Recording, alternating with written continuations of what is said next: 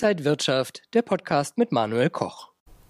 Energiepreise, Strom, Öl, Gas sind in aller Munde und viele fragen sich schon, wie hoch ihre Nebenkostenabrechnung, die Betriebskosten ausfallen könnten. Was bedeutet das jetzt für Verbraucher? Was könnte man beachten? Wie hoch könnten die Preise werden? Das alles besprechen wir heute beim Tolle Immo Talk hier aus Berlin und bei mir ist wieder Corwin Tolle, der Geschäftsführer von Tolle Immobilien. Schön dich zu sehen. Manuel, hallo. Was für eine Steilvorlage. Das ist eigentlich ein Blick in die Glaskugel, was uns erwartet in Zukunft. Ich glaube, da gibt es äh, wenig Antworten drauf.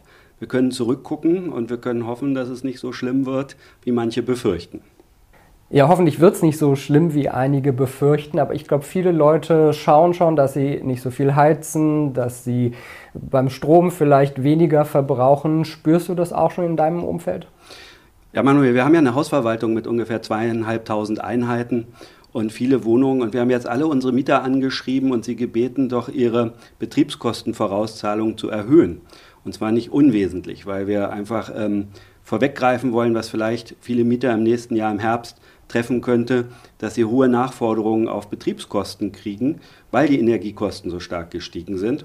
Und äh, wenn man auch mit seinen Energiekosten, im, äh, also mit den Nebenkosten in Verzug ist, könnte das auch ein Kündigungsgrund sein. Und ähm, da wir nicht wissen, was noch auf uns zukommt, äh, raten wir allen jetzt schon, Vorauszahlungen zu erhöhen, freiwillig etwas mehr zu bezahlen, um das abzufedern, was auf uns zukommen könnte.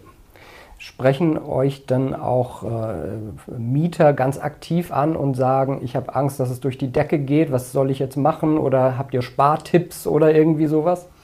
Also es gibt ganz viele Spartipps, es gibt von der Bundesregierung Spartipps. Ja?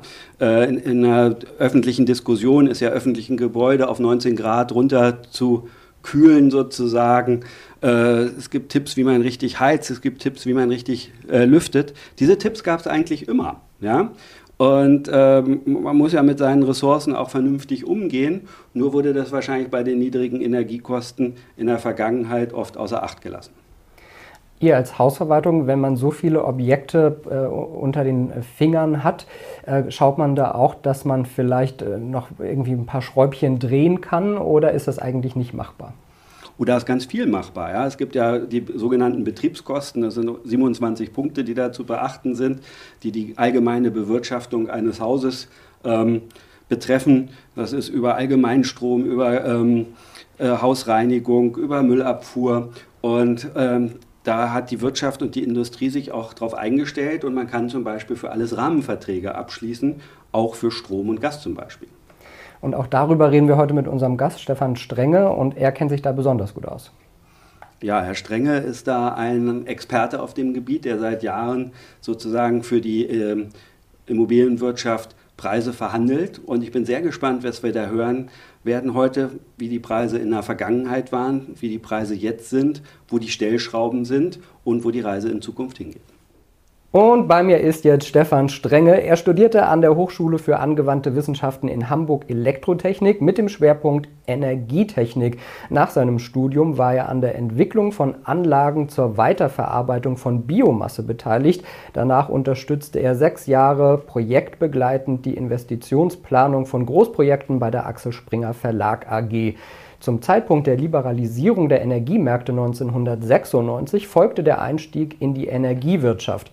Bei der Hamburgischen Elektrizitätswerke AG baute er erfolgreich den Vertrieb für Strom, Gas und Energiedienstleistungen mit auf. Mit der Übernahme durch Vattenfall und der Fusion mit dem Berliner Energieversorger BEWAG folgte, der, folgte die Expansion des bundesweiten Vertriebs, die er als Vertriebsleiter für die Immobilienwirtschaft und für Großkunden prägen konnte. Nach zwei Jahrzehnten im Management der Energiewirtschaft gründete er 2016 das Beratungsunternehmen Hansa Energy Service GmbH und Co. KG, welches er als Inhaber und Geschäftsführer leitet. Herzlich willkommen. Ja, vielen herzlichen Dank für die Einladung. Man sieht, Sie haben schon äh, viel Erfahrung in dem Bereich auf Unternehmensseite und jetzt mit Ihrem eigenen Unternehmen, vor allen Dingen auch jetzt für die Immobilienbranche. Es gibt so viel zu besprechen. Fangen wir vielleicht mal ganz kurz an. Wo stehen wir zurzeit? Ja, wo stehen wir zurzeit? Also die Preise haben sich nach oben bewegt. Interessanterweise nicht erst seit dem Ukraine-Krieg, sondern schon weit, weit vorher. Und ich kann ja mal ganz kurz erläutern, woran das überhaupt liegt. Also wir haben ein, Wir nennen das Paradigmenwechsel, ein Wechsel von grundlegenden Rahmenbedingungen, äh, was unsere Energieversorgung in Deutschland angeht. Und das ist schon seit Jahren im Gesetz oder in mehreren Gesetzen festgeschrieben. Also wir haben einmal das Gesetz zum Ausstieg aus der Atomkraft und wir haben das Gesetz zum Ausstieg aus der Kohlekraft. Die Atomkraft ist ja jetzt nochmal verlängert worden. Eigentlich sollte zum 31.12. diesen Jahres Schluss sein und wir lassen die Anlagen jetzt oder drei von denen noch bis zum 15. April länger laufen aufgrund der Krisensituation. Und bei der Kohle soll laut Gesetz 2038 Schluss sein. Im Koalitionsvertrag steht äh, allerdings drin, äh, das soll vorgezogen werden auf 2030 oder 2032. Das heißt, wir steigen aus äh, den Kraftwerken aus, die man hoch und runter fahren kann, per Knopfdruck. Und ähm, wir werden unsere Energieversorgung zukünftig eben mit regenerativen Energien organisieren und umsetzen. Und das Problem bei Wind und Sonne ist, ich kann eben nicht am Knöpfchen drehen und die Anlage hoch und runter fahren, sondern ich habe eben den Strom zur Verfügung, wenn der Wind weht oder die Sonne scheint. Wir nennen das fluktuierende Energieerzeugung. Und das macht die Sache so, ähm, ja, ich will mal sagen, ich nenne mal das Wort problematisch. Also es gibt ja für jede, jede, jedes Problem auch eine Lösung, aber die Lösung ist eben sehr äh, kostspielig. Und ähm, das ist so die, die eine Geschichte, ähm, die, die Erzeugungsseite. Also dass wir sozusagen an der Erzeugungsseite jetzt erstmal einen großen Umbruch haben ein deutscher Politiker hat mal gesagt, das äh, muss man sich so vorstellen, als damals der Webstuhl von der Dampfmaschine und dem Transmissionsriemen abgelöst wurde. Ähm, so Erzeugerseite. Also das schon mal merken, Erzeugerseite, es gibt eine Verknappung, die auch im Gesetzestext ähm, niedergeschrieben oder festgeschrieben ist. Und auf der anderen Seite gibt es eine erhöhte Nachfrage. Wir haben aktuell 500 Terawattstunden Strombedarf in Deutschland 2022. Und man geht davon aus, dass wir in acht Jahren, also 2030, bei 800 Terawattstunden landen. Also von 500 auf 800. Und das liegt daran, dass wir sozusagen auch an anderen Stellen ähm, viele Umstellungen vornehmen. Also man, ich nenne mal als Beispiel den Verkehrswandel.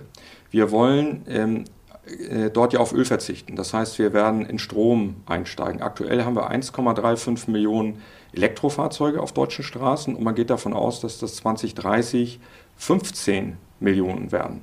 Also wir haben da eine, einen exponentiellen Anstieg der Zulassungszahlen äh, und jedes Elektrofahrzeug ist natürlich ein großer Verbraucher. Das ist sozusagen ein Teil davon, warum wir von 500 auf 800 Terawattstunden gehen. Ein anderer Teil ist der Wandel am Wärmemarkt. Wir steigen ja da auch aus äh, Öl und Gas aus, weil wir eben da auch keine fossilen Energien mehr haben wollen. Was bleibt uns übrig? Äh, an vielen Orten eben nur noch die Wärmepumpe. Und die Wärmepumpe funktioniert auch mit Strom.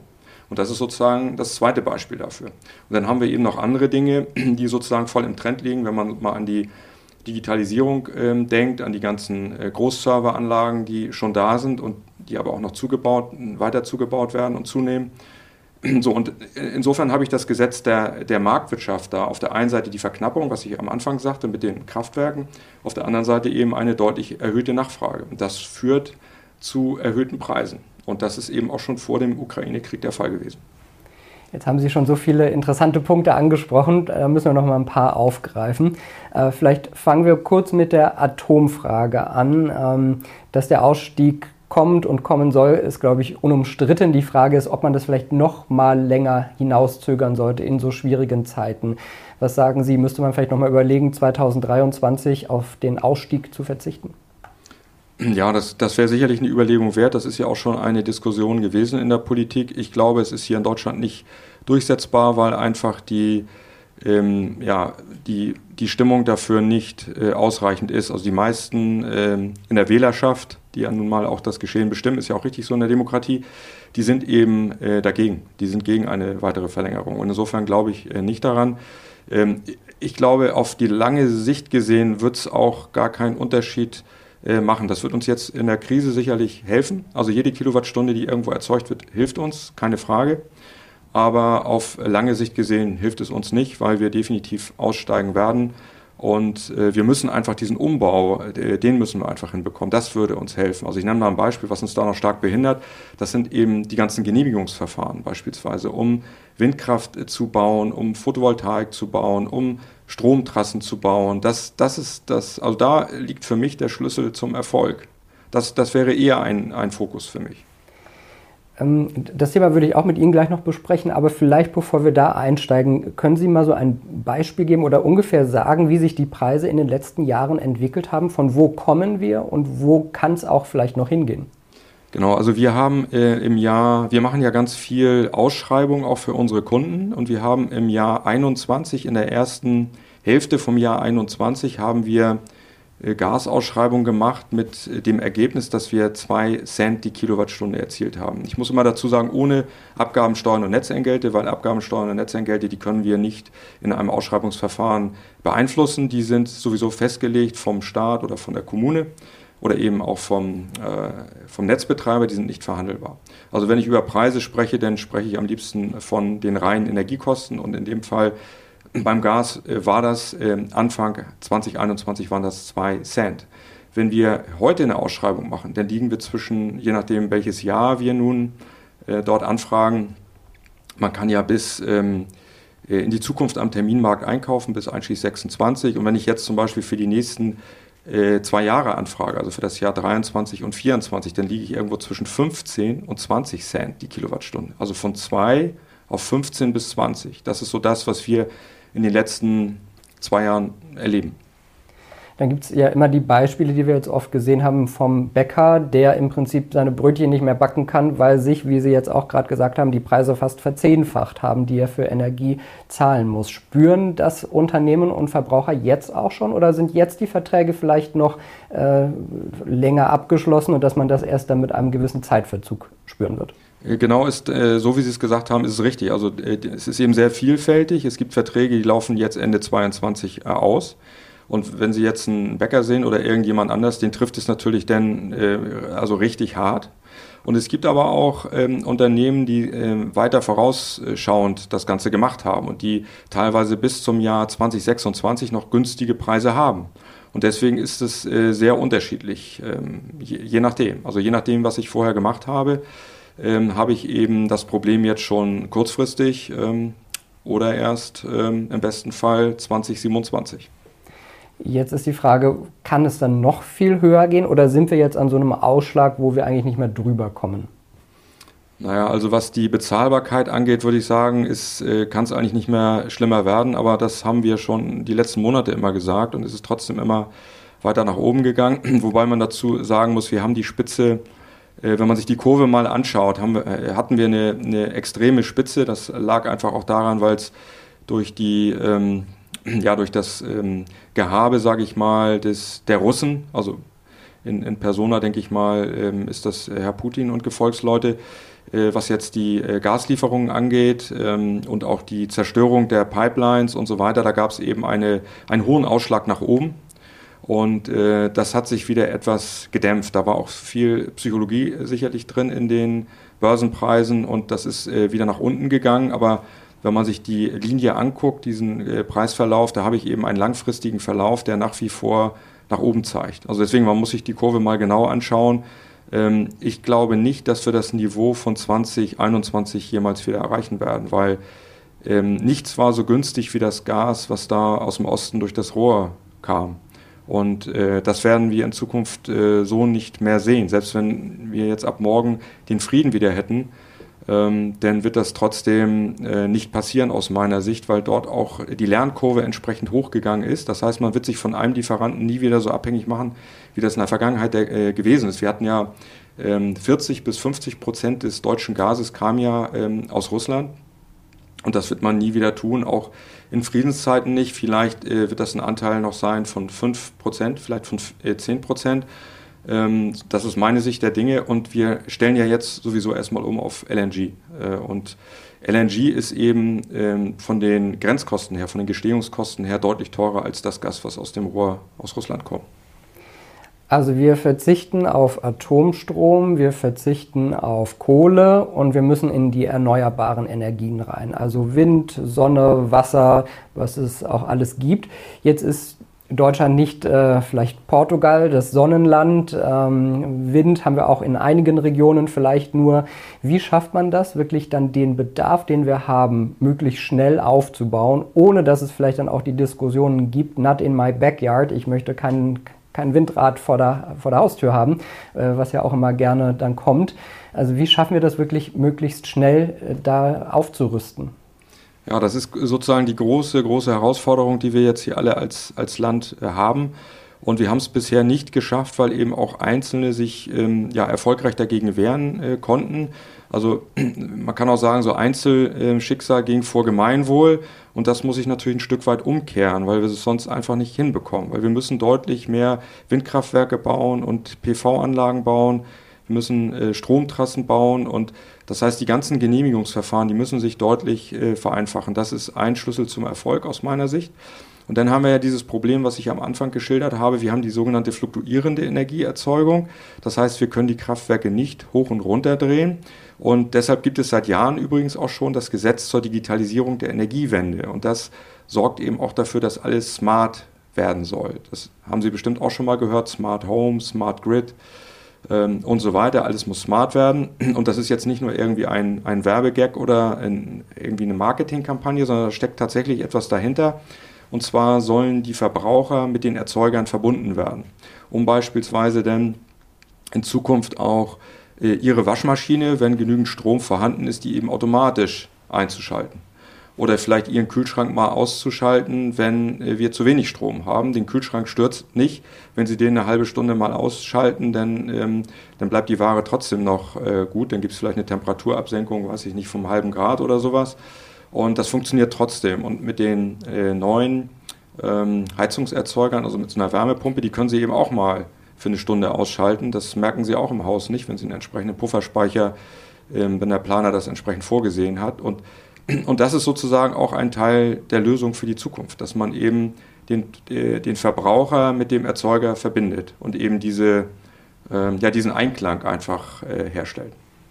Mit Corvin Toll haben wir auch schon über Betriebskosten, Nebenkosten gesprochen und äh, er spricht mit den Mietern, die er äh, da betreut, äh, schon darüber, die Nebenkosten zu erhöhen. Ähm, ist das sinnvoll und was kommt da vielleicht auf Mieter zu in der Zukunft?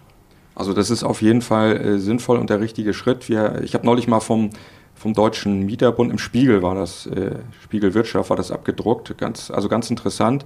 Ähm, wir hatten bisher immer ein Euro pro Quadratmeter und Monat Heizkosten.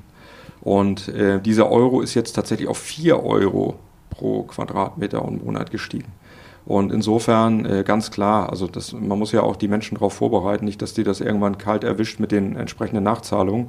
Und insofern ist das genau der richtige Punkt. Also äh, dass man da jetzt, was die ähm, Abschläge angeht, dass man die entsprechend anpasst und dass man, das wurde ja vorhin auch schon gesagt, entsprechende Handlungsempfehlungen auch gibt. Wie kann ich dann eigentlich äh, Energie einsparen? Weil wir sagen immer, am günstigsten ist die Kilowattstunde, die gar nicht erst verbraucht wird. Ja, das ist äh, eine gute Frage. Ähm, also zum einen kommt die Nebenkostenabrechnung ja dann mit einem Jahr knapp äh, Verspätung an und dann äh, hat man den Salat wahrscheinlich. Äh, was kann man jetzt im Prinzip sofort tun, um möglichst sparsamer durch die Zeit zu gehen? Naja, was kann man tun? Also ähm, man kann äh, sein Verhalten anpassen. Da kann man auch ganz viel tun und ähm, man kann die Temperatur absenken, man kann sein Verhalten beim, beim Lüften verändern. Äh, also man kann da wirklich, also da ist unglaublich viel Potenzial. Und man kann natürlich auch an seiner Heizungsanlage Optimierung durchführen, auch sogenannte geringinvestiven Maßnahmen, indem man eben einen hydraulischen Abgleich ähm, vorsieht, indem man ähm, äh, die, ähm, die Wartungsintervalle einhält und dafür sorgt, dass die Anlage eben auch äh, vernünftig äh, funktioniert. Also es sind ganz viele kleine Dinge, die man tun kann, die eben auch dafür sorgen, dass man Kilowattstunden einspart. So ein Blick in die Zukunft, äh, was können wir noch erwarten? Kriegen wir die Kurve relativ schnell oder müssen wir erstmal auf jeden Fall in den nächsten Jahren mit deutlich höheren Kosten rechnen? Ja, vielleicht noch, äh, das ist mir gerade noch eingefallen äh, zu Ihrer Frage davor, kann man natürlich auch, ähm, das ist, ja das, was wir sozusagen auch als Dienstleistung mit anbieten, kann man natürlich auch mit, ähm, mit einem Wettbewerbsverfahren dafür sorgen, dass man günstigere Preise bekommt. Also das Niveau, das ist natürlich hoch, das kann, auch, kann man mit einem Ausschreibungsverfahren auch nicht ähm, absenken, aber man kann natürlich sich von den Angeboten, die es auf dem Markt gibt, das beste Angebot raussuchen und damit natürlich auch äh, Kosten einsparen. Also das ist jetzt vor allen Dingen für Firmen wahrscheinlich äh, in Betracht. Genau, das ist der Punkt. Das kann man natürlich erst ab einer bestimmten Energiemenge tun. Da kann man individuell verhandeln. Das kann ich natürlich mit einer kleinen Energiemenge als Privatkunde zum Beispiel, äh, bleibt mir nur übrig, Tarife zu vergleichen. Da gibt es ja auch einschlägige Portale, wo ich das machen kann. Aber da kann ich eben nicht äh, individuell verhandeln. Und als Firma kann ich das machen. Und ich muss auch kein Großkonzern sein. Das kann ich auch schon machen, wenn ich jetzt ähm, eine Hausverwaltung habe und ich habe, sagen wir mal, 100 Häuser, die ich verwalte und sagen wir mal 50 Häuser davon werden mit Gas äh, beheizt und ich habe denn äh, vielleicht eine halbe Million Kilowattstunden, also 500.000 Kilowattstunden, dann könnte ich mit dieser Menge könnte ich schon eine individuelle Verhandlung führen. Also selbst für kleinere ähm, existieren diese Möglichkeiten schon. Also das ist sicherlich ein guter Tipp. Für äh, Gewerbe ist das schon mal ganz gut, für die Privatperson dann eben nicht möglich. Äh, Nochmal dann zu meiner nächsten Frage, der Ausblick. Wir müssen einfach damit rechnen, dass die Preise die nächsten Jahre hoch bleiben und auch nicht mehr auf das alte Niveau zurückkehren werden. Genau, davon kann man definitiv ausgehen zumindest in den nächsten äh, 10 bis 20 Jahren. Ich sage das mal ganz vorsichtig, weil ich das natürlich auch nicht weiß. Aber ich bin mir ziemlich sicher, wenn wir diesen Paradigmenwechsel geschafft haben, wenn wir wirklich alle Kohle- und äh, Atomkraftwerke, wenn die alle weg sind und ersetzt wurden durch Wind und durch Sonne, dass es dann wieder günstiger wird oder werden muss. Weil ich habe ja auch gar keine Brennstoffkosten mehr. Weil ähm, die, der Strom, also ich habe ja nur Investitionskosten, der Strom kommt äh, vom Wind und von der Sonne, das, dafür muss ich nichts bezahlen. Und insofern wird es dann äh, zu diesem Zeitpunkt, äh, da wird es dann auch wieder günstiger. Aber ich würde mal sagen, wir reden eher über 20 Jahre als über 10 Jahre. Das ist noch eine ordentliche Zeit. Was machen wir in der Zwischenzeit? Wir müssen uns einfach auf, die, auf den Umbruch einlassen und die höheren Kosten jetzt tragen? Genau, wir müssen uns auf den Umbruch einlassen, ist genau richtig. Und wir müssen äh, erstmal längere Zeit mit hohen Preisen einfach rechnen. Das heißt eben sparen. Also das, was wir ja auch mit großen Anstrengungen in den letzten Monaten schon alle ähm, äh, machen und was auch an Tipps kommt und ja teilweise auch an, an Vorgaben von der Regierung schon, wenn ich mal an die 19 Grad denke, in öffentlichen Gebäuden und solche Dinge. Das wird uns äh, sicherlich noch die nächsten Jahre begleiten. Sagt Stefan Strenge. Vielen Dank, dass Sie heute hier zu Gast waren. Ganz spannendes Thema und ich glaube auch da werden wir in den nächsten Monaten und Jahren noch viel zu besprechen haben. Ja, vielen herzlichen Dank für die Einladung. Hat Spaß gebracht bei Ihnen. Dankeschön. Corwin, neben vielen schlechten Nachrichten vielleicht eine gute. Du als Hausverwaltung könntest jetzt vielleicht noch Preise verhandeln. Hast du das schon mal probiert? Wir haben das äh, in der Vergangenheit schon gemacht und wir werden das natürlich auch wieder machen, diese Ausschreibungen, weil die sind wichtig, ja, weil ähm, ein, ein, Anspruch einer Hausverwaltung muss ja auch sein, einer tollen Hausverwaltung natürlich muss der Anspruch sein, ähm, auch die Energiekosten niedrig zu halten und auch die Betriebskosten überhaupt niedrig zu halten für die Mieter. Ja?